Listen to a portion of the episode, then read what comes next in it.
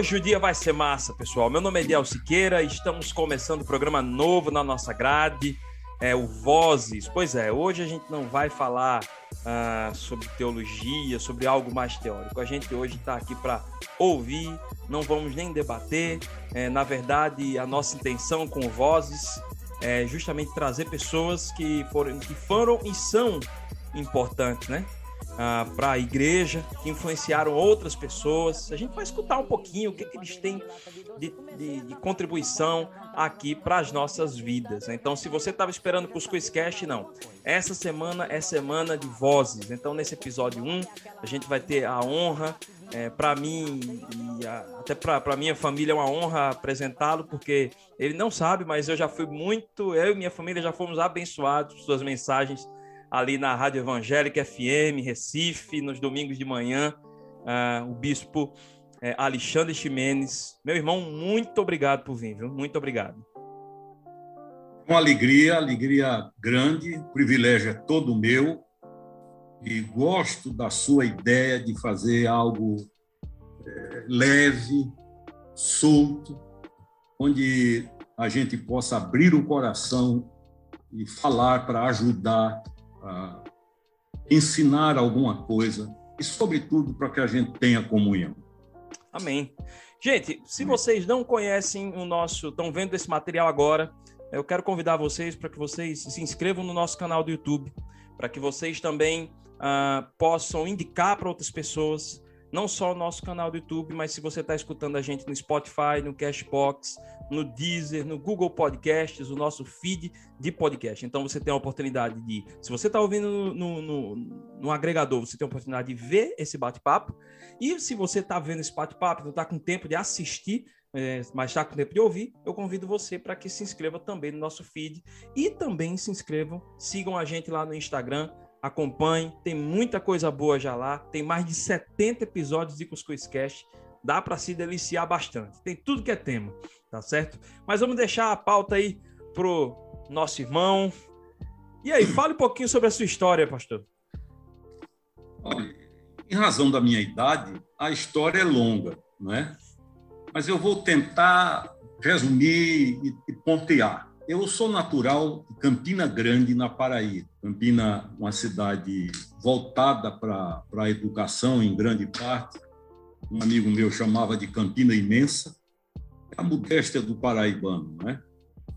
E ali, meu pai foi pastor até partir para a eternidade e deixou uma igreja congregacional muito grande, mais de dois mil membros. Eu preguei agora, o ano passado, no centenário da igreja.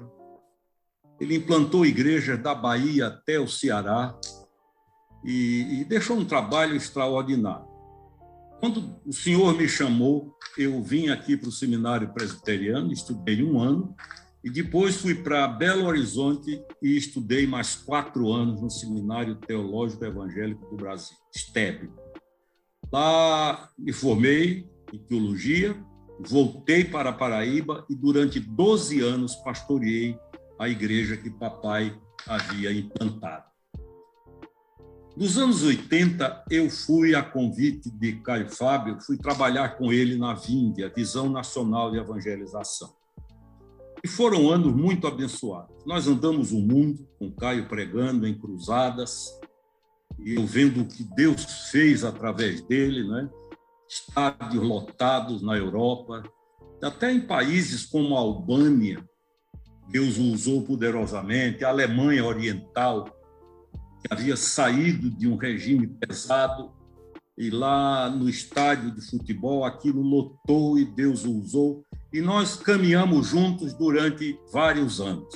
Né?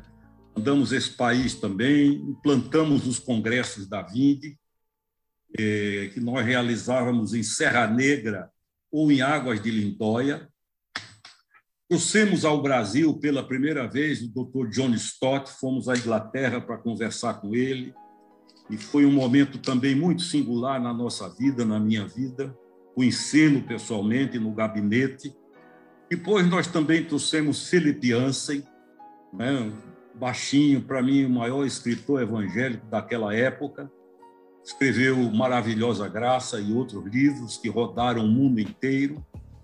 E tive oportunidade, no trabalho com Caio, de conhecer gente que Deus usou mundo afora, como, como eu já disse, o Philip Yancey, e, e louvo a Deus por tudo isso. E o Tim Keller. Né? Conheci o Tim Keller nos Estados Unidos, eu morei lá, onde estudei um tempo, fiz uma pós-graduação um seminário conhecido. Enfim, fiz muita coisa. Deus me deu a bênção de, de, andar muito, de viajar muito, de ver formas diferentes de Deus agir, para não sacramentalizar e dizer só é assim, não é. Deus é criativo, é imaginativo, é rico e ele faz como quer, com toda liberdade.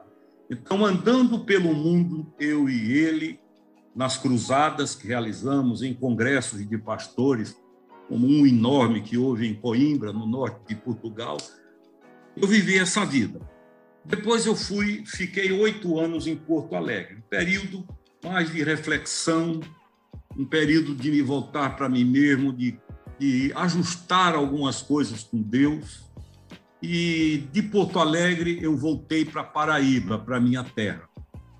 E pastoreei ali com um grande amigo, uma igreja batista.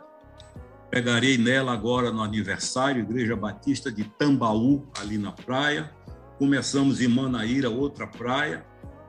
E de João Pessoa, Deus me levou para Maceió, onde, preguei, onde fui pastor batista. Fui pastor congregacional batista, porque, para mim, denominações são importantes. Elas existem e há uma razão para isso. Mas eu não me prendo. O povo de Deus está. Eu, eu, eu sempre disse que a igreja é como uma colcha de retalho. Presbiterianos, um retalho, batista, outro, congregacionais, outros, episcopais, outros Cada pedacinho desse não cobre a cama, mas se juntar todos, forma a colcha. Meu querido amigo presbiteriano de Belo Horizonte, Jeremias Pereira, Jeremias, Jeremias que é muito bem-humorado. Muito, muito, muito bem-humorado. Né? Muito. Amigo do meu pai. Ele não troca um, uma boa conversa para rir por nada. Né? E Jeremias diz assim: cada denominação é uma avenida, é uma rua, Rua dos Episcopais, Rua dos Batistas, Rua dos Presbiterianos, são 48 mil denominações no mundo. Mas ele diz assim, Jeremias, mas há uma avenida que cabe todo mundo. Amém. Porque o que nos une, nós somos separados por coisas, não vamos discutir, mas o que nos une, o apóstolo Paulo diz, é o fundamento, que é Jesus de Nazaré, a pedra angular. Então, eu estava em Maceió e eu tenho um amigo aqui em Recife, somos amigos há quase 48 anos. Ele pede até para não dizer, porque ele diz: o povo vai achar que nós estamos ficando velho, que é Paulo Garcia, Dom Paulo Garcia, da Igreja Episcopal. Sim. A nossa amizade nasceu na primeira viagem que nós fizemos a Israel e fizemos juntos, no ano de 78. Ele de um bom humor contagiante. Nunca o vi mal-humorado. Então, criamos um vínculo e quando eu estava em, em Maceió, ele então me convidou para vir para cá. Foram cinco meses de reflexão, de oração. Isso já, já são, já vai para quase 20, 20 anos praticamente. Né? E finalmente, depois de cinco meses orando e refletindo, eu vim para cá e estou aqui com ele depois de alguns anos lá na Catedral da Trindade, nós implantamos aqui em Boa Viagem a reconciliação. E até hoje eu estou lá e aqui pronto para ir para onde Deus me mandar. Porque o lugar mais seguro do mundo é aquele que, que, em que Deus quer que você esteja. Então, Ediel, em resumo, resumindo bem, essa é a minha história no mundo evangélico. Né? Passei dois anos na América, em seminário, no Biblical, Tive oportunidade também de conhecer muita gente, estabelecer muitos relacionamentos e confesso a você que parece que comecei ontem. Ah, que coisa boa. Ô, oh, meu irmão, olha, então é, esse resumo aí já dá pano para muita manga. Né? Tá pano para muita manga, é verdade. É, dá para conversar bastante. Vamos, vamos lá. Então, eu vou tentar ir pela ordem cronológica. Como vamos. foi que o senhor se percebeu como pastor? Onde foi olha, que se deu o seu chamado, assim? Você disse assim, olha, é isso, Deus está me direcionando para isso e, e, vou lá. Isso. Ah, nos anos 1960, início dos anos 1970, foi uma época em que retiros de carnaval estavam a todo vapor. Então, a nossa igreja em Campina Grande, todos os anos fazia e faz até hoje retiro de carnaval. E eu lembro, eu com 17 anos, eu fui para um retiro de carnaval cujo pregador, o preletor, foi um dos homens mais abençoados que eu conheci na vida. Fui aluno dele, que foi o pastor Enéas Tonini. O pastor Enéas foi para o céu com 101 anos de idade. Produziu a obra que é tida como a melhor obra na língua portuguesa da geografia e história de Israel. E foi naquele retiro que Deus me chamou. Eu guardo até hoje aquele chamado. Até lembro um episódio interessante e ao mesmo tempo maravilhoso. Um dos grandes homens de Deus no mundo foi Oswald Smith. Né? Tinha uma igreja enorme no Canadá. A igreja dele manteve 800 missionários no mundo, só a igreja local. Billy Graham disse: se eu tiver que escolher um modelo para minha vida, esse modelo é Oswald Smith. Ele foi para o céu e alguns anos depois, quando eu já estava lá, houve um jantar em homenagem a ele e o filho Paul Smith estava. E depois que ele falou, permitiram perguntas e um, um pastor fez a seguinte pergunta: disse, Como foi que seu pai conseguiu se manter a vida inteira no caminho? E Paul Smith, filho de Oswald Smith, disse o seguinte: Um dia perguntei isso a ele. Perguntei e disse: Meu pai, como é que o senhor superou lutas do ministério, decepções, problemas, dificuldades, enfim, disputas, tudo isso que infelizmente existe e o povo disse ali que esperou que ele desse qualquer resposta. Curso, preparo. E Oswald Smith disse com a maior simplicidade: a âncora que me segurou nos momentos difíceis da minha vida e me manteve firme ante todos os ataques do inimigo foi a voz que eu vi um dia quando eu tinha 17 anos de idade, o meu chamado.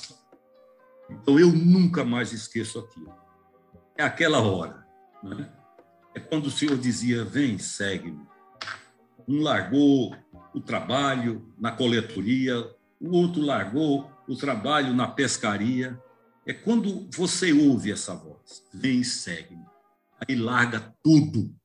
Então, eu digo assim: toda a minha história, minha vida, começou naquele retiro de carnaval, numa fazenda, no interior da Paraíba, num calor horrível, debaixo de uma lona, com o pastor Enéas Toninho. Nunca mais eu consegui viver longe do ministério. São, vou completar 48 anos, completei da minha ordenação, da minha consagração daqui a pouco é meio século, né? Dom Paulo, Paulo Garcia diz assim: não diga o tempo de ordenação que nós dois temos, senão passa dos 100 anos. e aí vão, vão, brincar com a gente. É. Ele é muito bem-humorado, graças a Deus. Pois é, agora o senhor está revelando o segredo do, do Dom Paulo Garcia. Dom Paulo Garcia agora não vai poder mais esconder a idade, não vai mais poder esconder aí o tempo que ele tem de ministério, tá vendo? Olha, é. olha, olha o problema que a gente está arranjando aqui nesse bate Olha a encrenca que eu estou arrumando. Pois é, pois é. Então, pastor, o senhor falou aí, o senhor conviveu, olha, o senhor conviveu com Dom Paulo Garcia, Benção, o senhor conviveu com Caio Fábio, Benção, o senhor conviveu com, com John Stott, o senhor conviveu com Philip Jansen, com Tim Keller, que eu acho que para minha geração, eu tô com 34 anos, para falar de Tim Keller para minha geração assim é, é é, um, é, é hoje acho que é a maior referência para a gente, né? Hoje, a, a, turma da minha geração, né? É um gigante. É, é um gigante. Mas tá é um gigante aí. É, tá lutando contra o câncer, né? Isso, Deus esteja abençoando aí a vida dele. Mas eu tenho notícia deles que, que ele está melhorando. Viu? Isso, isso. A gente também ficou sabendo lá na igreja, exatamente. Quatro anos quase eu trazia aqui, quase. Nossa. Ele, eu já trouxe aqui John Houston, que foi pró-reitor da, da Universidade de Oxford, foi capelão do Palácio de Buckingham, veio para o Canadá e fundou o Regent College, ele, Max Lucado, uhum. um homem de Deus, um homem simples, um homem. Você, olha, você não acredita que está diante de quem está. Amigo pessoal de C.S. Lewis, nós comemos uma pizza junto, eu, ele e minha esposa, e ele nos disse que a amizade com C.S. Lewis era tão grande que todas as sextas-feiras eles comiam uma pizza juntos. Oh, eles tinham essa coisa. E depois, quando ele veio para o Canadá com John Houston, eles então criaram o Regent College com Max Lucado.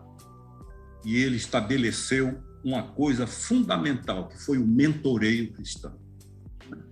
Pessoas serem mentoreadas ou mentoradas e tivemos a oportunidade de trazê-lo aqui. Então, é, esses homens vão nos influenciando e vão nos ensinando, até sem falar, a vida com Deus não é religiosidade, é relacionamento. Eu tenho horror à religião. Eu tenho horror à religião. Para mim, religião não acrescenta hoje nada. É, um, é, uma, é, uma, é uma instância, mas digo por respeito, é uma discordância respeitosa. Mas a vida com Deus, a fé cristã, é relacionamento. Quando vocês orarem, digam Pai Nosso. É filho e pai.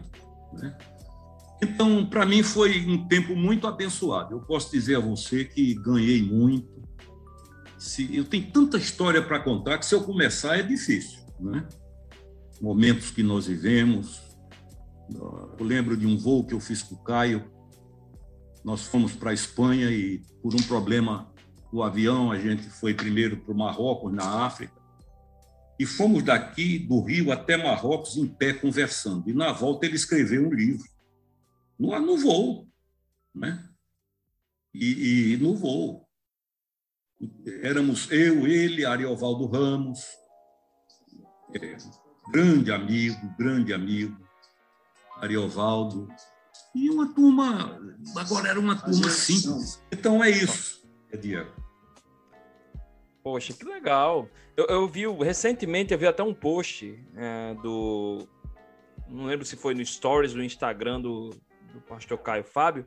E aí ele colocou uma foto de um grupo lá que ele mentoreava. E aí ele disse: Olha, esses aqui. Olha, alguns desses aqui vocês reconhecem. Aí, aí eu fui vendo: tinha o pastor Jaziel Botelho, tinha, se eu não me engano, o Ed René. Ah, tinha. Eita, o outro, rapaz. Eu, eu, eu, eu, lembrei na época, na hora, eu vi o nome de. Eu vi uns quatro naquela foto. E o Carlos. Também... Oi? Não sei se você viu Antônio Carlos também. Sim, Antônio Carlos, isso, isso. Antônio Carlos foi meu aluno na Vinde. Ah, é? A Vinde tem um curso de preparo teológico. E ele ainda era jovem, meninão naquele tempo, foi meu aluno na Vinde. Né? E o Valdo era. Nós três, eu, ele e Caio, almoçávamos juntos com muita frequência. E outros homens de ideia de René, um grande amigo. Nós trocamos mensagens, eventualmente. Né? O ministério que ele tem ali na IBAB é, é uma coisa extraordinária. Verdade. Enfim, são muitos que Deus usa. É verdade. O senhor, o senhor citou aí o, o pastor Jeremias, né? Nesse período de, de pandemia, por exemplo, meu, meu sobrinho, meu pai tem incentivado meu, meu sobrinho de seis anos a assistir às escolas, a escola dominical da igreja dele lá da oitava de Belo Horizonte, da oitava igreja ah, presbiteriana, que ele disse, isso. olha, o Jeremias eu conheço é, e, e, e, é, e é bom demais, então tudo que ele tiver ali cuidando, pode ir, falou para minha irmã, pode ir, pode escutar, porque vale a pena. Inclusive, se o pastor Jeremias estiver assim, vendo, né, fazendo assim a audiência, olhando aqui a gente, se a gente tiver a honra de tê-lo aqui com a audiência, olha, o senhor é um nome que a gente está querendo aqui para bater papo no Vozes, viu? A gente tem ventilado Opa. muito seu nome aqui, pastor, porque realmente é importantíssimo um irmão desse. Olha, é, é um pastor preparado, é um homem de bem, simples e muito bem humorado. Eu gosto demais. Da última vez que eu estive em Belo Horizonte, fui com um dos nossos pastores aqui, e lá nos unimos a mais um. Nós ficamos aí umas duas horas do gabinete conversando, coisas informais, uma maravilha. Né? Então, essa turma tem muita história. Essa turma deu muito ao Brasil. Né? Uhum. Pois é. Eu vou, eu vou perguntar sobre duas pessoas que eu acho que muita gente vai ficar, deve estar curioso aqui, eu pelo menos estou. É como foi a, a chegada até o John Stott e até o Tim Keller? Vamos lá. A chegada de John Stott, ele nunca havia vindo ao Brasil. E naqueles anos 80, o Caio conversando comigo na Vinde, disse: Vamos a Londres convidar John Stott. E vamos. E ele agendou tudo e nós fomos a Londres para convidar John Stott. E eu o conheci lá no gabinete dele na igreja All Souls Cathedral, ali no Oxford Street. Então, eu lembro, Caio, inclusive, tinha uma curiosidade de conhecer a secretária dele, que já foi para o céu. Porque em todo o livro ele citava. Né? Uhum. E a gente tinha também curiosidade, porque ele era solteirão, nunca casou. Então, eu lembro que nós chegamos no térreo, a recepção, a, a, se a memória não me falha, no primeiro andar, um gabinete, no segundo, o gabinete dele com a biblioteca, e lá em cima, no último, o quarto onde ele dormia com uma cama de solteirão, que se chamava naquele tempo. E quando nós chegamos diante dele, eu lhe digo, até hoje eu sinto, a sensação que eu tive é que a gente estava diante de um apóstolo Paulo. E surpreendeu-me a simplicidade dele. Um homem conhecido no mundo, escritor, capelão do palácio de Buckingham, era o homem que era, pastoreava a família real, mas de uma simplicidade. Quando Caio apresentou-se, me apresentou, ele olhou para o Caio e disse: Eu tenho ouvido falar muito em você. Então, ali nós tivemos alguns, algumas horas que eu nunca mais na minha vida esquecerei trouxemos ele ao Brasil. Foi a primeira vez que ele veio ao Brasil, né? E depois ele veio outras vezes. E o Tim Keller, meu contato com ele foi num congresso da Vinde, primeiro contato. Quando ele veio ao Brasil, eu até hoje conto um episódio muito interessante que aconteceu comigo e, e Marcelo Alberto, da Mocidade para Cristo, em Belo Horizonte, outro amigo querido, e nós estávamos cerca de 1.500 pastores num hotel no interior de São Paulo. E Tim Keller era o preletor. E ele começou a falar, falar, na simplesmente. Ele era muito simples. Parece que está conversando. Daqui a pouco começou um choro, um quebrantamento. E eu lembro quando uma mão pegou aqui, uma mão atrás de mim, botou aqui, ficou no meu ombro e a pessoa em soluços dizia: Eu não sou, eu não sou evangélico, eu não sou convertido, era um pastor. Eu não sou convertido, eu não sou convertido. Alexandre, eu não sou convertido. Quando eu olhei, era o Marcelo Galberto, líder da Mocidade para Cristo, em cujo ministério eu conheci David Wilkerson, autor da Cruz e o Punhal. Eu nunca mais vou esquecer, e não esqueço do resumo do que Tim Keller disse que Keller disse, ele falou sobre o filho pródigo. Os dois, o que ficou e o que saiu. E ele disse: os que se sabem maus entram, os que se acham bons perdem. Então, aquele que veio imundo, mas se sabia errado, entrou. E o outro? Então, conheci Tim Keller nessa ocasião. Foi como conheci Felipe Ansel, pequenininho, pega com os pés descalços, mas diz: não tem nada de místico, é porque eu gosto. O jeitão dele, né? Felipe Ansem. Eu fui muito edificado, e, e outros que, que vieram e, e, que trouxeram palavras. João Carlos Ortiz, aqui da Argentina, uhum. Tive, nós fizemos aqui em, em Pernambuco, no, no Palavra da Vida, houve um conselho de pastores, um congresso de pastores, e o Caio veio para ser preletor, e o Juan Carlos Ortiz era outro homem maravilhoso. O que é que eu quero dizer? A convivência com esses homens, que não eram pessoas preocupadas em discutir teologia, não vejo nada errado, mas não eram, eram pessoas simples. Eles influenciavam de forma muito natural, não proposital. O último que eu quero citar foi o chamado Tony Campolo, um pregador ítalo-americano que reunia multidões em Nova York. Ele escreveu um livro extraordinário intitulado Hoje é Sexta, mas o domingo vem aí. Falando daqueles dois no caminho de Emaús. E só falavam. Ele disse assim: observem os verbos que eles usam ali. É todos no passado. Aconteceu, foi, isso. E disseram, e disseram, falaram de Jesus ao próprio Jesus sem reconhecer e disseram: pensávamos que ele era. Isso foi a sexta. No domingo, diz, foi o da ressurreição, né? Jesus, na sexta e sábado, deixou o inferno vibrando. Mas no domingo, então, Tony Campolo dizia: o domingo vem aí. E aí aplicou a vida da gente. Muitos de vocês estão vivendo uma sexta-feira. E eu celebrei a, a ceia do Senhor com ele.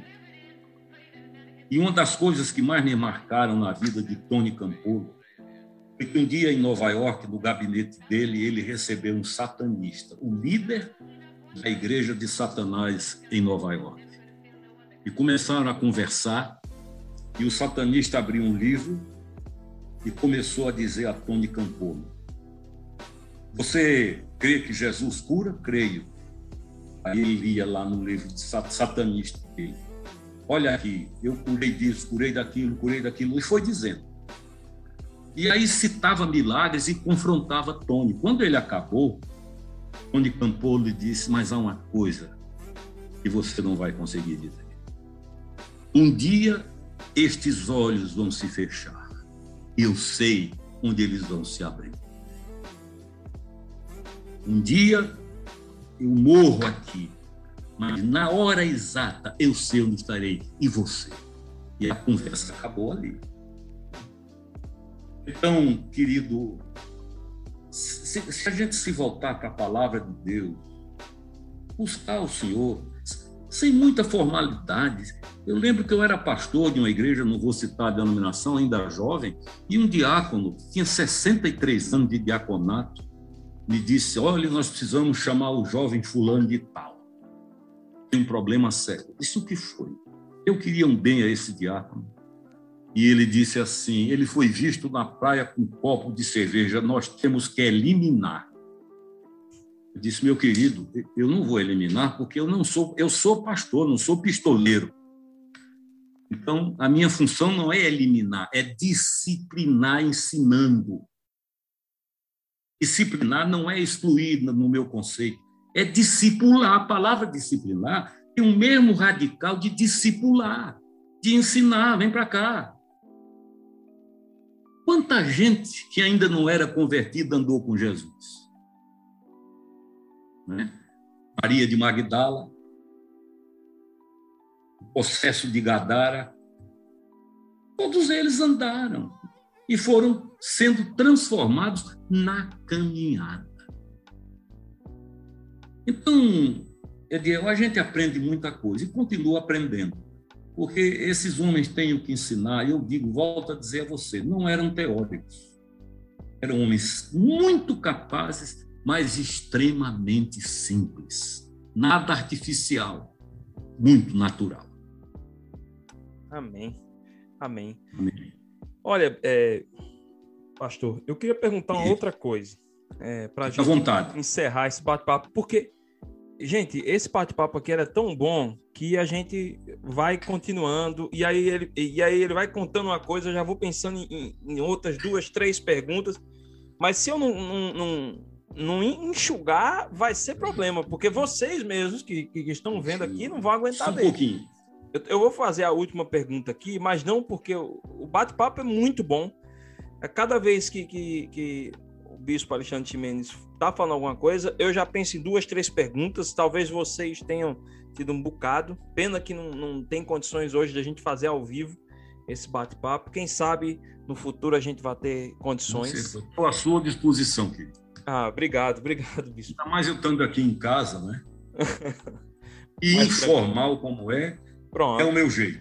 Pronto, ótimo. A gente tem lutado para ser assim. E aí, é, é, eu queria saber do senhor qual é hoje um, a mensagem que o senhor passaria para a igreja hoje brasileira. É, eu vou falar brasileira porque o pessoal está escutando aqui, a grande maioria é, é brasileira, escutando e vendo agora, né? Eu, eu diria para a igreja centralizar cada vez mais uma pessoa. Jesus não é uma organização, é um organismo, é uma pessoa. E, e, e priorizar no ensino o relacionamento, como eu lhe disse. O companheiro, o amigo, o Senhor, o Salvador, né? aquele que, que, que veio para nos remir vivendo o que nós vivemos. Eu acho, e vou ser bem claro, eu já não estou em idade de agradar mais ninguém. Né? É isso. Vamos entender que fé cristã não é religião, é comunhão. É uma pessoa. Jesus não era uma instituição. Eu entendo que nós temos que institucionalizar por uma questão do sistema. Mas igreja não é instituição, é gente, são pessoas. A palavra igreja vem da língua grega eclesia ou eclésia, e esse prefixo ek significa chamados para fora. Para fora de onde? Do mundo, mas não é do mundo natureza, é do mundo sistema, do sistema maligno. Enquanto o Senhor prega a comunhão, o sistema idolatra a competição. Enquanto o Senhor fala sobre fidelidade, o sistema fala sobre oportunidade. E a igreja, se não tiver cuidado, ela importa esses valores com linguagem religiosa. E o que eu mais gostaria de ver era a igreja sendo igreja, eclésia ou eclesia, os chamados para fora. Para fora não é desse mundo natureza. O povo diz: ah, Fulano estava fazendo isso, é mundano. Mundano é quem vive os valores do sistema. É lucrar a qualquer custo. É passar por cima, mas vencer. Né? Então, que a igreja seja igreja. A igreja somos eu e você. Igreja não é o templo. O templo é bom, é bom, mas não é igreja. Igreja somos nós, o templo é templo. Eu, no meu bom humor, Deus me livre, eu sempre digo que mal-humorado é o diabo, e com razão. Eu digo, não é o templo que faz um cristão. Se fosse assim, eu ia pegar um cavalo e botar na garagem e dizer: tem um carro, mas não é. Para ser bem claro. Então, não é o fato de estar ali. Onde foi que Jesus encontrou mais resistência? Nas sinagogas. Ele só entrou em duas. Uma em Jerusalém e outra em Cafarnaum, na terra dele. E chocou todo mundo. Nós temos que ser igreja, porque quando você e eu entendemos que a igreja somos nós, o templo pode ser qualquer lugar escritório, trabalho, a empresa, a universidade, a igreja está ali. O homem que me levou a Cristo nos anos 1960, um dos poucos que eu chamo de um santo de Deus, reverendo Antônio Elias, Sim. foi o discipulador de Caio Fábio. Antônio Elias, ele era pequenininho, muito bem-humorado, um homem de Deus. Uma vez ele conversando comigo, ele disse: Meu filho, há mais comunhão, há mais comunhão numa mesa de restaurante do que no banco de uma igreja, muitas vezes. E é verdade. Então, templo, amém pelo templo, precisamos do templo, não sou contra templo, fique bem claro. Mas entendo que o templo existe para a igreja ir lá, que sou eu e você. E que eu e você temos que ser igreja em qualquer lugar que nós estejamos. Né? E aí o templo passa a ser um acessório de conforto. Eu conheci, eu viajei por trás da cortina de ferro e fui da Tchecoslováquia até a Hungria, pelo rio Danúbio, no tempo em que o muro de Berlim era a grande barreira. Eu lembro que eu atravessei o muro de Berlim, até embaixo do, do veículo tinha espelho que eles botavam.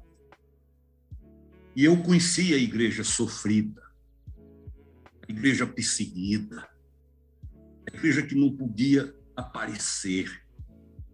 Eu me arrepio, querido, mas eu lhe digo que nunca vi tanta gente fiel.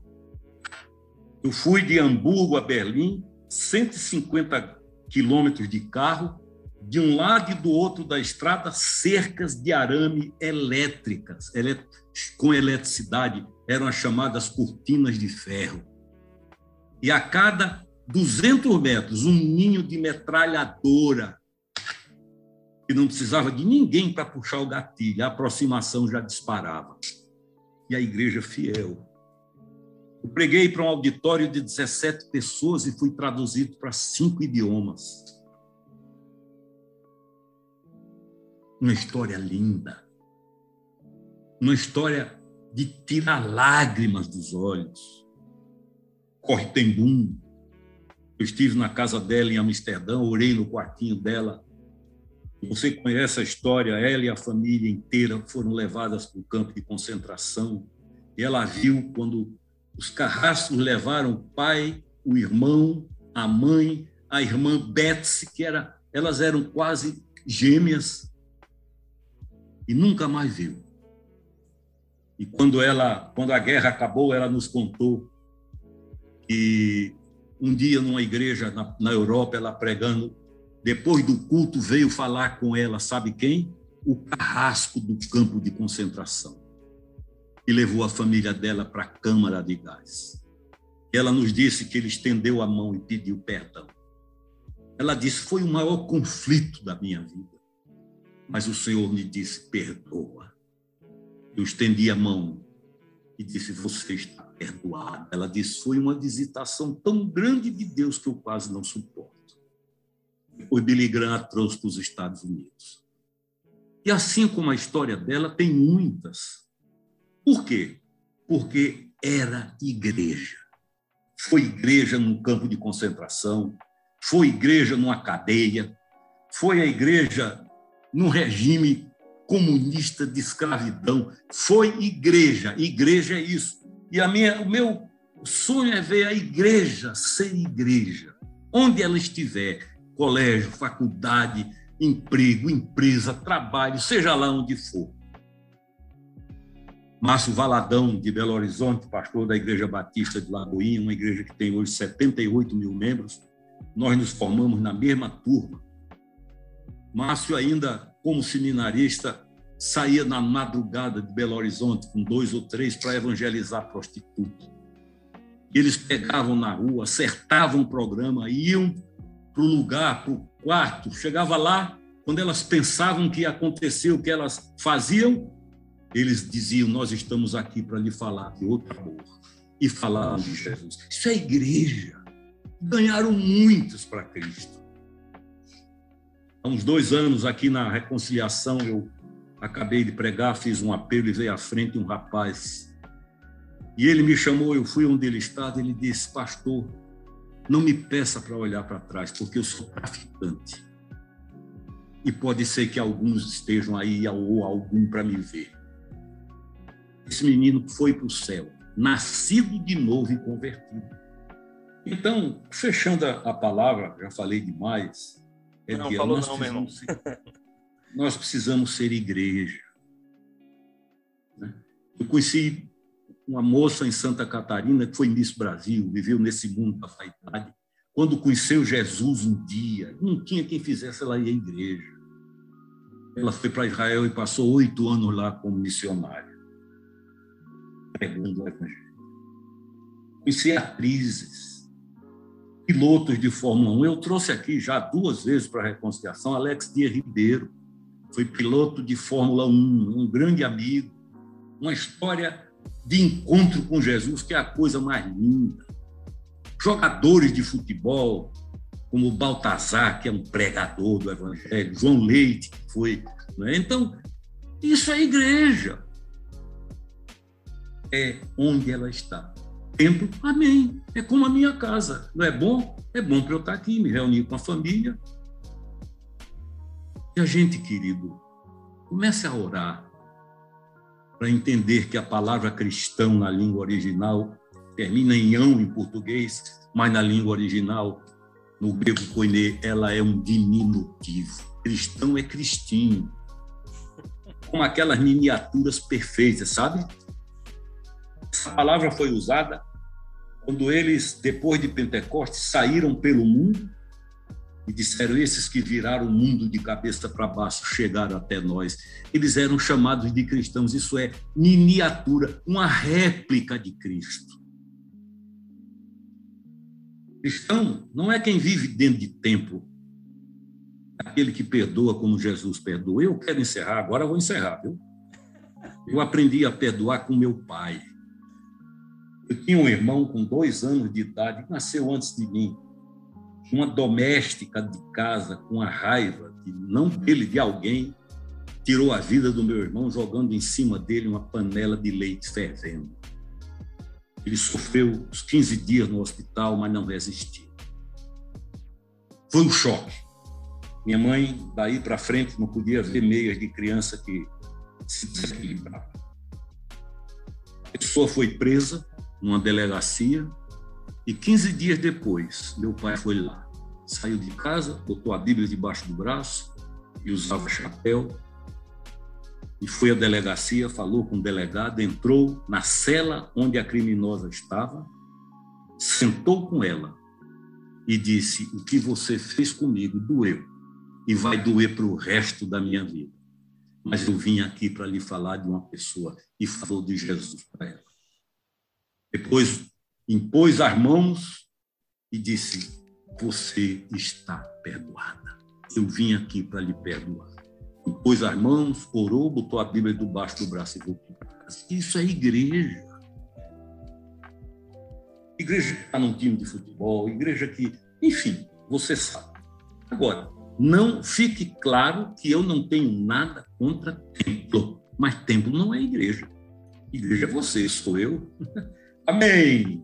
Desculpa eu falar tanto. Não, viu? oxe, que isso, gente. Em nome, é aquela coisa, né, bispo? Em nome de Jesus, vamos ser igreja. Vamos ser igreja. Pronto. Onde estiver. É. Olha, amém, amém, Deus. Muito, muito obrigado. Muito, muito, muito obrigado. Fomos abençoados. Viu? Bem, querido. Uma alegria lhe conhecer assim, estar com você e quero conhecê-lo pessoalmente. Ah, e certeza. estou à sua disposição. Meu tempo é integral para a obra de Deus, para o reino de Deus. Amém. Viu? Estamos também à disposição, viu, meu irmão? Conte Amém, com a gente também. Viu? Gente, a gente está encerrando o Cuscuz, o Cuscuz Cast, não, o Vozes, Cuscuz Cast Vozes. Vozes. É, essa estreia, espero que vocês tenham gostado. Eu acredito que, olha, quem não gostou disso aqui, desse bate-papo, é, sei não, viu? Sei não, tá? Mas olha, foi muito bom, muito bom. Começamos com os dois pés. Começamos Bem, Amém. graças a Deus. Glória a Deus por isso. Louva a vida. A Louva a Deus pela sua vida, viu, meu irmão? Deus abençoe. Amém. Viu? Deus te abençoe muito. Estamos juntos, viu? Conte comigo. Tá certo. Amém. Gente, um beijo para vocês. Deus abençoe e até o próximo.